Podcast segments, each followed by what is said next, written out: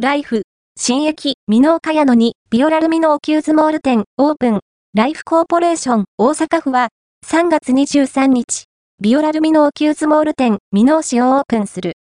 同店は、新しく開業するミノーカヤノ駅に隣接するみのおキューズモール、ステーション一棟に入店する。駅周辺にはバスターミナルが設置され、1日の乗降客数は2万8000人と推定される。